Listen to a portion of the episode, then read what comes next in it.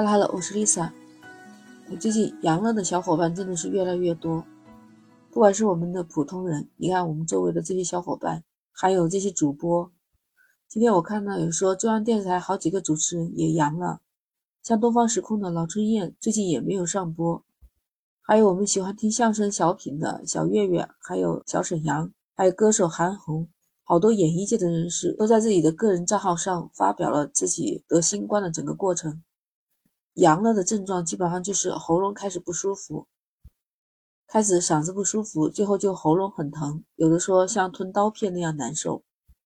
哎呀，我一听到这个我也很难受啊。那我记得我小时候也会扁桃体发炎，其他大病也没有，反正我记得很清楚。我也有一些方法可以分享给你。有一种方法就是用生理盐水或者是淡盐水漱口，这个就是经常用到的一个方法。一天两三次都可以频繁使用，没有影响。毕竟嘛，盐也不是很贵，是不是？我那个时候就是喉咙痛的，就是咽口水都觉得有点难受，就感觉整个感觉有点肿的那种，都快到耳蜗那个地方，都会影响到说话。第二个方法就是吃一些薄荷糖，还有润嗓子的，像我以前吃经常吃喉宝啊那些。但这个其实只是解决一个表吧，就按照现在中医说的，它就是我们难受的时候，我们想亟待解决嘛。那人会舒服一点，至少你吞东西、吃东西不受影响。第三个方法，一般人都是涉及到吃药，但是 Lisa 是在广东嘛，经常跟广东的妈妈一起学这些养生的方子。其实我建议就是用食疗会比较好一点，这样又健康又能调理身体。虽然它不能替代药物，还是有一定缓解作用的。最重要的就是好吃，还容易吸收，能补充营养和水分。来，我给你介绍几个很实用，我找到的比较好的方子。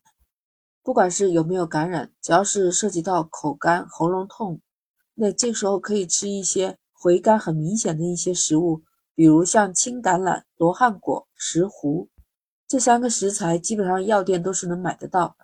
青橄榄是最近超市、水果店都有的卖的。最重要还是推荐使用青橄榄，它其实早在我们《本草纲目》里面就有过记载。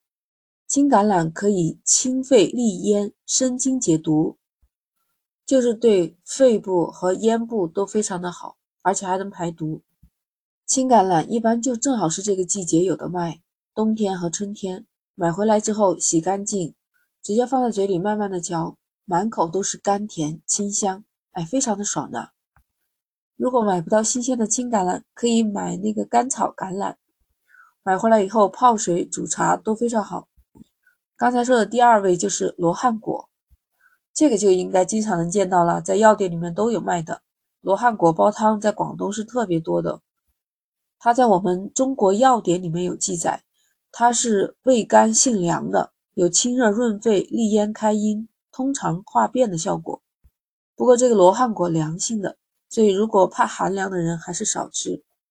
但罗汉果的甜度可是蔗糖的三百倍。据说它还是优质的代糖，它不参与人体代谢，也不会参与热量。如果是有糖尿病、肥胖还有控糖的人，都可以放心的喝。怎么用啊？就是掰一点，泡水喝就可以润喉了。哎，是不是觉得很方便了？像刚才这两个都是可以泡水喝的，每天不断的喝水，你的喉咙就会比较舒服了，就不怕你像被吞刀子那样的难受了。如果有条件的话呢，还可以放一个梨。放一小撮贡菊，放在一起以后，小火慢慢煲出来，或者是用养生壶去煮一煮啊，慢慢煮啊，小火一碗喝下去也是清甜干爽。石斛这个斛字就是呃一元两角的那个角字加一个斗字，这个药材呢其实就是属于中药来的，在我们中国药典里面也记载，它的功效是益胃生津、滋阴清热。那用这个石斛就适合那些熬夜上火啊、过度用嗓子，像 Lisa 这样子，还有一些长期喝烟喝酒的那些人，石斛到普通的药店都可以买得到，也可以泡茶，也可以煲汤。说到煲汤，你也不要觉得特别的难呢。比如说你要买只鸡或者什么的，你炖汤的时候你放进去吧。当然了，有些地方可能是炖的比较习惯，那广东这边就是喜欢说煲的，因为它汤水比较多嘛。而且我们煲食材的时间会比较长，最少也是三十分钟，有时候两个小时的都有。说到这个石斛，不知道你那有没有新鲜的？如果能买到新鲜的石斛，那就更好，它的吃法就更多了，就直接吃，直接嚼，或者是像甘蔗一样榨汁也可以。所以说，这三种青橄榄、罗汉果和石斛，它们的药效是相近的，可以互相搭配，放在菜里面煲汤。